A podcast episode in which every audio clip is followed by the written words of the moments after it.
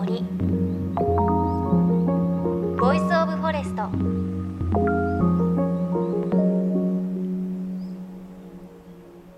おはようございます。高橋真理恵です。JFN38 局を結んでお送りします。命の森 Voice of Forest この番組は鎮守の森のプロジェクトをはじめ全国に広がる植林活動や自然保護の取り組みにスポットを当てるプログラムです。さあ今日まずはメッセージご紹介します。ラジオネーム赤花さん40代男性の方。私もナイフは大好きです。中学生の頃からキャンプや野宿が大好きで河原で火を囲み友達の下手くそなギターを聴きながら夜な夜な喋っていました。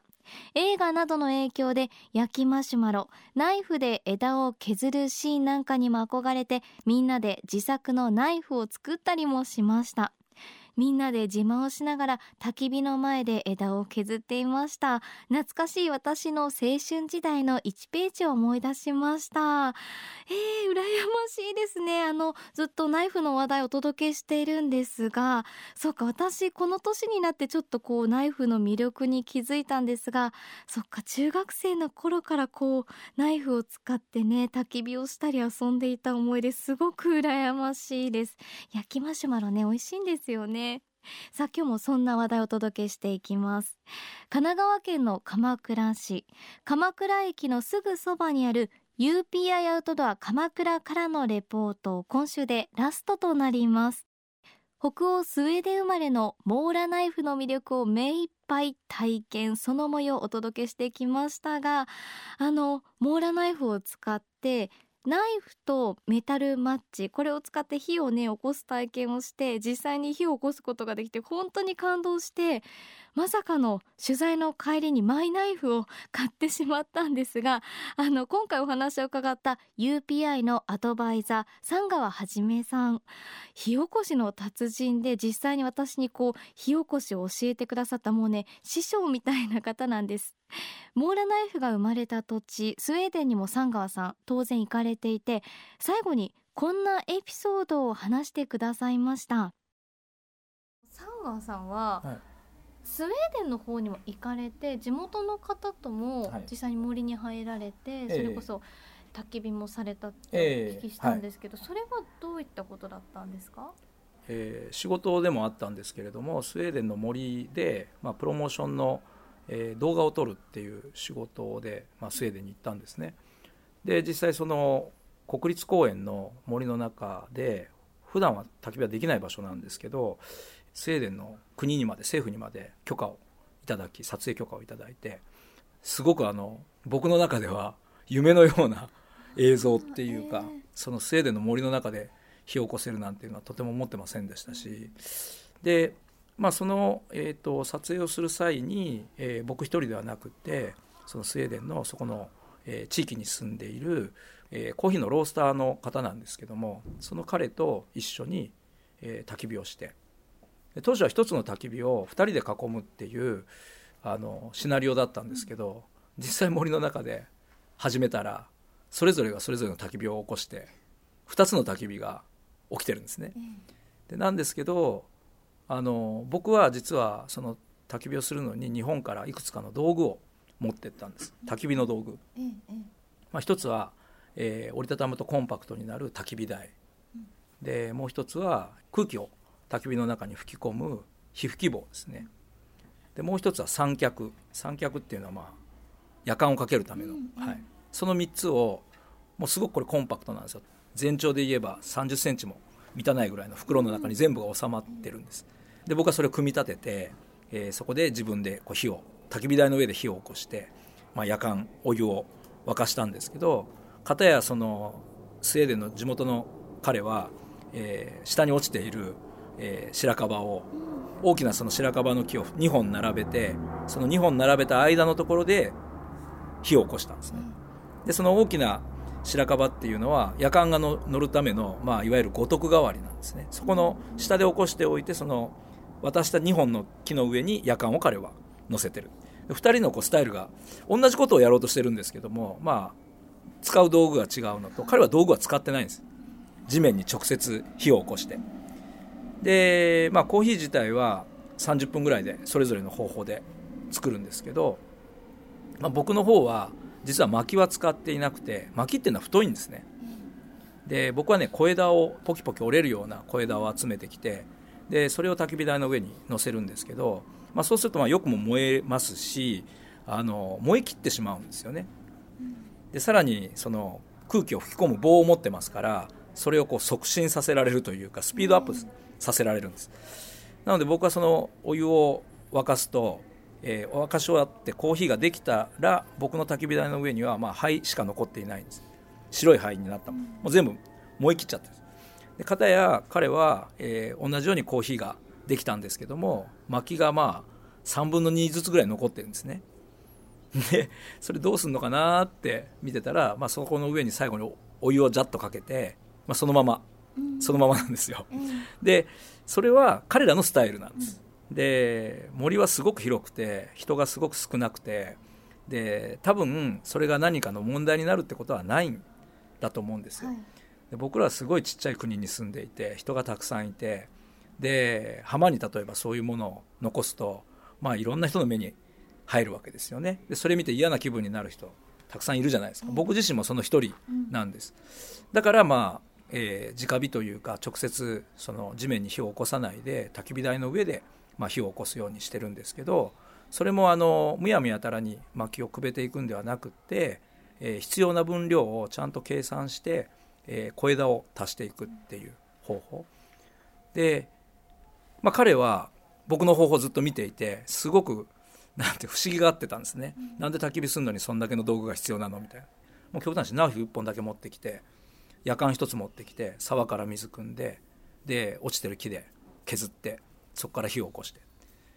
なんですけどいざ終わってみると彼は要は焦げた木が地面に残っていてで僕のところにはその白い灰が残っていて僕はそれをあの地面に少し撒いて帰ったんですね。で灰っていうのはあの地面にとって、えー、まあよく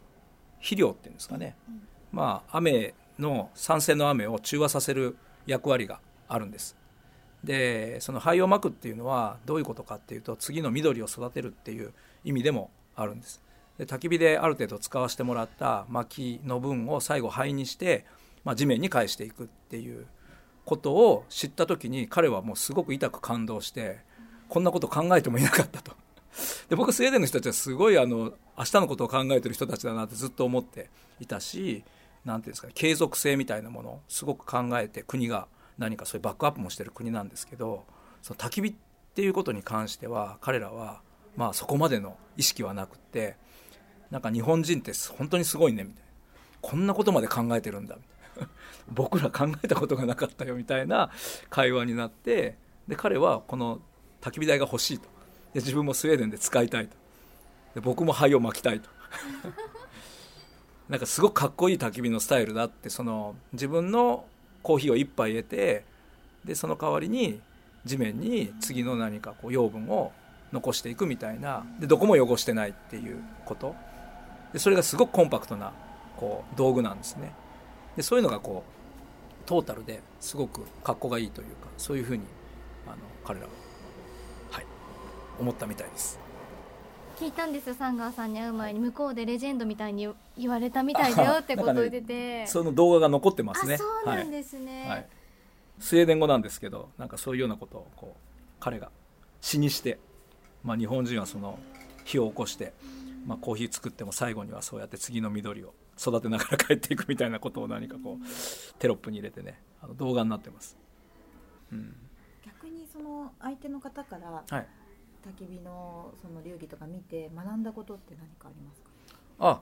あのー、ずっとね動画では見てたんですよ彼らのスタイル。ですごく羨ましいんですよね僕らからしてみれば、まあ、憧れの形ですよね。森の中で。なんかたくさんの道具を携えずに。もう本当にあの一つ二つの道具でそれをやってしまえる、まあ、環境。スウェーデンってあの基本的に自然教授権っていうのが国民に与えられているんですね。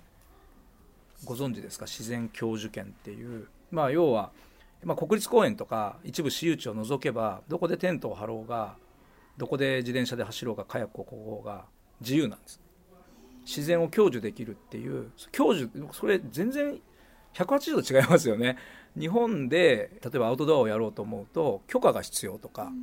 いわゆる何か囲われた中でそれも誰かが管理しているところで自然を楽しみに行っているのにもかかわらず誰かに何かを得なければいけない。ないしはお金を払わなければいけない。でも彼らはもうまるっきり逆でそれは国民の権利なんだと。太陽を浴びることとか緑の中で何かリラックスすることはなんで誰かの許可がいるのと。でなんでお金払うのと。これって誰しもだって動物も一緒でしょみたいな。ヘラジカも人もその辺に生えてるコケモモもみんな同じように太陽を浴びる権利があるんだよっていうすごくまっとうだなという。でアウトドアは僕らやっていて本当の精神ってやっぱりそこにありたいんですよね、まあ、そういうのを彼らのスタイルの中からもすごくひしひしと感じてるわけです。本当に根本が羨ましいな。ちょっとね私たちの生活にも、はい、そっかこういうの気づきがあってちょっと取り入れられたらいいなって思いますね、うん、聞いてるとね。まあ、僕らはやっぱり日本っていう国に暮らしていて、まあ、さっきお話したように災害が常に足元にある国なんで、僕らなりのアウトドアってやっぱりあるような気がするんですよね。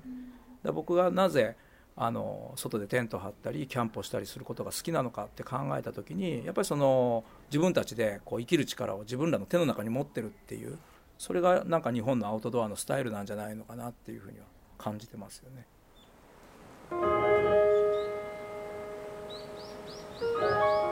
命の森。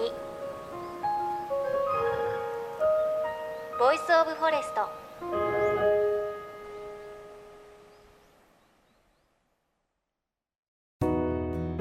JFN38 局では東日本大震災で被災した沿岸部に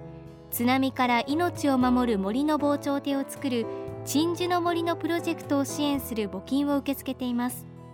この命を守る森づくりに取り組んでいる AIG 損保は中小企業を災害や事故から守る損害保険のラインナップビジネスガードを法人会会員企業の皆様に提供しています。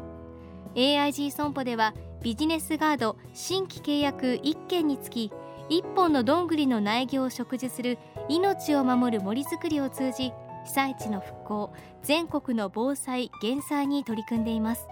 詳しくは番組ウェブサイトをご覧ください。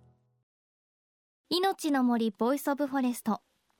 神奈川県鎌倉市。鎌倉駅のすぐそばにある UPI アウトドア鎌倉から北欧生まれのアウトドアナイフモーラナイフとこのナイフが生まれた土地スウェーデンのお話お届けしました。あのサンガーさんがスウェーデンで焚き火をした動画私も拝見したんですがもうねすごくかっこいいんですよね。あのスウェーデンの方と三川さんが焚き火をしている動画森の中で焚き火をしている動画なんですがこんな豊かな時間あるんだっていう感じがしますし言葉は交わさなくても本当に焚き火を通してしっかりこう交流しているというか国際交流ができているというかああ言葉いらないんだなっていう感じがすごくしましたね。でやっぱりこうねスウェーデンの方は焚き火台が欲しいということはね言ったと言っていてまあ、環境にいいからさらにそこがかっこいいから僕もやりたいっていうのはすごく理想的な感じだなっていうふうに思いましたね。で逆に話を聞いているとスウェーデンの森というかスウェーデンの方のこう環境ってすごく羨ましいなって思いますよね。自然教授権というふうにおっしゃっていましたが、まあ、それができるのはきっとスウェーデンの方自身がしっかり自然と向き合ってみんなが大事にしているからできるだろうから私たちもしっかりこうね教育も違うんでしょうけどこう自然と大事に向き合えたらこういう権利も自然と生まれてくるのかなそんな日が来るといいななんていうふうに思いました。そして三川さんが出演しているその動画なんですがとってもかっこいいのでね皆さんに見ていただきたいです。この番組命の森の、えー、ブログにリンクを貼っておきますのでぜひぜひチェックしてみてください。ちなみに三川さん毎年三浦半島の浜で焚き火カフェというイベントやっています。魅力的ですよね名前がすでに。夕日が沈むまでの数時間を焚き火と共に過ごし焚き火料理をみんなで作って楽しむそんな時間を共有するイベントだそうです。次はねぜひこれに参加して、うん、自分のナイフで火を起こしたいなって思っています。さあそして番組ではあなたの身近な森についてメッセージお待ちしています。メッセージは番組ウェブサイトからお寄せください。命の森ボイスオブフォレスト。お相手は高橋万里恵でした。この番組は AIG 損保の協力でお送りしました。命の森。の森。ボイスオブフォレスト。